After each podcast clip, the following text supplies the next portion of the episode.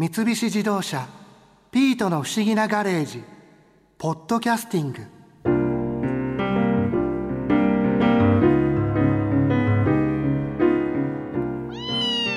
楽しかったな。マリアさんと行った夜景ドライブ。そういえば一緒に住むようになってから2人でドライブに行くなんてあれがほぼ初めてだもんな。縄手さんに教えてもらった夜景スポット。いやさすがだな。那須さん夜景を見に行くのにも、ええ。時期っていうのは何か関係してくるんですか？はいありますね。夜景ってまあ空気が澄んでる時が一番綺麗なんですね。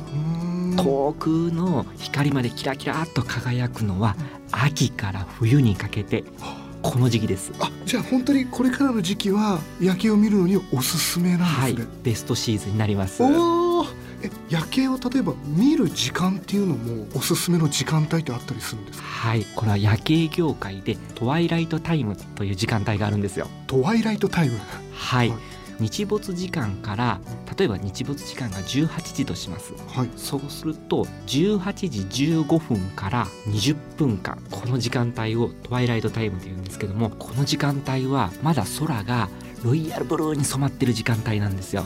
でその時間帯っていうのは山の稜線とかのシルエットが浮かび上がったりとかここが海ここが川っていうのがはっきりわかるんですよ。ああなるほど真っ暗だとその何があるのかが見えなくなっちゃうのが、それがうっすらわかるんでわすかるんですよ。それによって夜景に立体感が出てですねより鮮やかな夜景になるんですよ。あ。の実は今度車でドライブがてらに、はい。まあ、夜景を見に行こうかなって思ってるんですけどああなるほど。おすすめの夜景スポットって教えてもらえますか？はいわかりました。私の一番おすすめなのは山梨市にある笛吹川フルーツ公園という場所なんですね。山梨市にある笛吹川フルーツ公園。はい。こちら目の前に富士山が見えてですね。はい。その手前にライトアップされた温室ドーム。でその間に挟まれた形で甲府盆地の夜景がガッとこう広がるんですよ。夜景に合わせて富士山も見える。はい。先ほどのトワイライトタイムに訪れるんですよ。そうすると山の稜線が見えるってことは富士山が見えると。あ20分間だけ夜景と富士山が楽しめるんですよ。ーうわ貴重ですね。ですよね。その時間はなんか。でこの公園とても広くてですね公園を散策しながら夜景が見えるんですねで見る場所によって夜景が変わってですね例えばライトアップされたワイングラスの噴水があるんですよ。山梨だけに、はい。えーなんでワイングラスの噴水越しに夜景を見たりとか近くにホテルもあるんですけどもそのホテルもイルミネーションでライトアップされてるのでうん。夜景とホテルのライトアップを同時に見たりとか。夜景に奥行きがあるっていう感じなんですか？そうです。遠近感を楽しめますね。はい。でさらにですねおすすめなのがここからさらに車で3分ぐらい登ります。そうするとほったらかし温泉っていう有料の温泉施設があるんですよ。ほったらかし温泉？はい。面白いネーミングですよね。ええ。でここ夜景を売りにした露天風呂なんですけども一般的にそういった露天風呂って塀があるんで立ってみないと夜景見えないんですよ。確かに。でもそれ山の上にあるので塀が下の方にあるんですよね。なので視界を遮らない。湯船に入った状態で眼下に甲府盆地の夜景が広がるんですよ。あお風呂に浸かったそのままでそうなんですよ。夜景が見れるんですね。はい。立たなくていいんです。真の意味での夜景露天風呂だと思います。これは普通に日帰り温泉のような形あで日帰り温泉ですここは。今の時期やっぱり夜景見に行くと寒いじゃないですか。先ほどのね笛吹川フルーツ公園を散策して体が冷えたところで露天風呂に行く。でさらにまた夜景ももう一度楽しむと。一押しですよこれ都内からだと車でどれぐらいで来れますかね、そうですね。東京から中央道に乗ってだいたい2時間ぐらいです。ドライブするのはまあちょうどいいぐらいのちょうどいいですね。日帰りで行けますもんね。じゃあトワイライトタイム夜景が一番綺麗に見える時間帯を狙って車でドライブがてら来てみて温泉に入って帰るっていう感じ。そうですね。今であれば夕方の6時ぐらいに訪れるのが一番いいですね。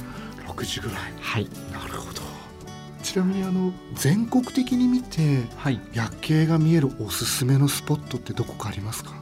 そうですね。大阪と奈良の間に生駒山という大きな山があるんですよ。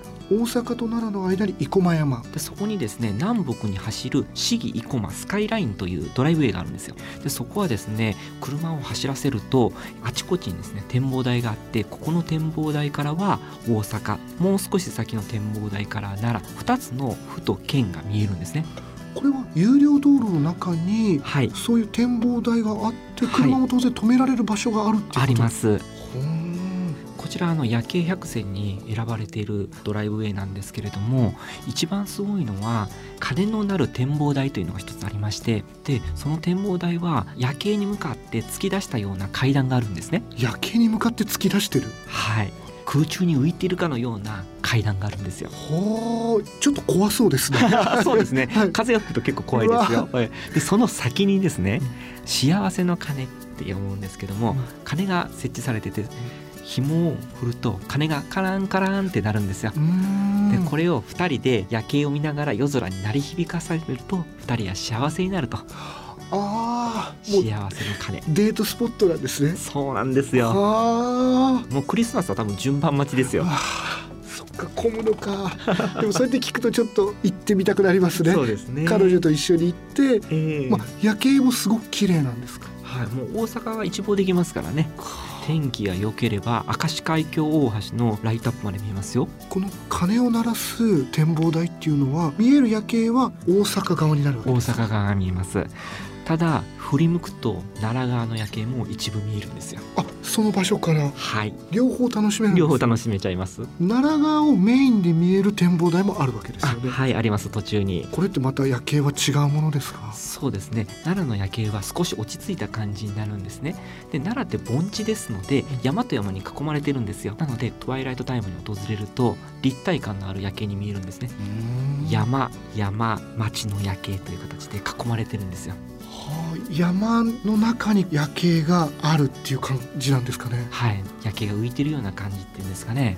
はあまた違うんですね。違いますね。その地形によっても見える夜景が変わってくるんですね。はい。こう女の子を夜景連れて行くってよくあるじゃないですか。やはい。っぱりあれってすごく喜ぶんですかね、あの夜景っていうのは2人の距離を縮める効果っていうのもあるんですよ。まあ、好きな女の子との距離感ですかね。はいこれは夜ドライブしてる感覚と一緒なんですけど夜景って向き合ってないんですよね2人が。夜景を見てるので目線は合ってないんですよ。確かに横ですよね。はい横で目線は合ってない、そして暗いんですよ、うん。そうするとなぜか本音で話しやすいんですよ。ドライブも一緒ですよね。わかる気がします。非常に。向かい合ってるよりはこう車を運転しながら横に助手席に乗ってる時の方がなんかこう気軽に話せる気がそうでしますすよね。あそこそれが夜景にもあるんですね。はい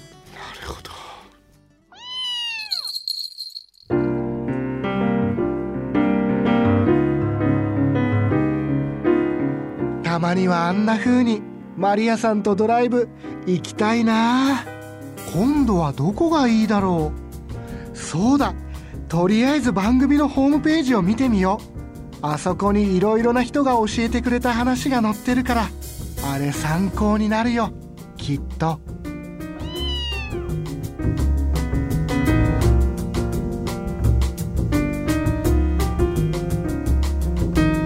三菱自動車ピートの不思議なガレージポッドキャスティング。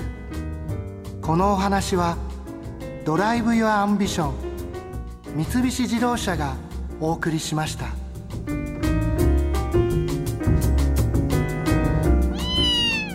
ここで耳寄りなお知らせです。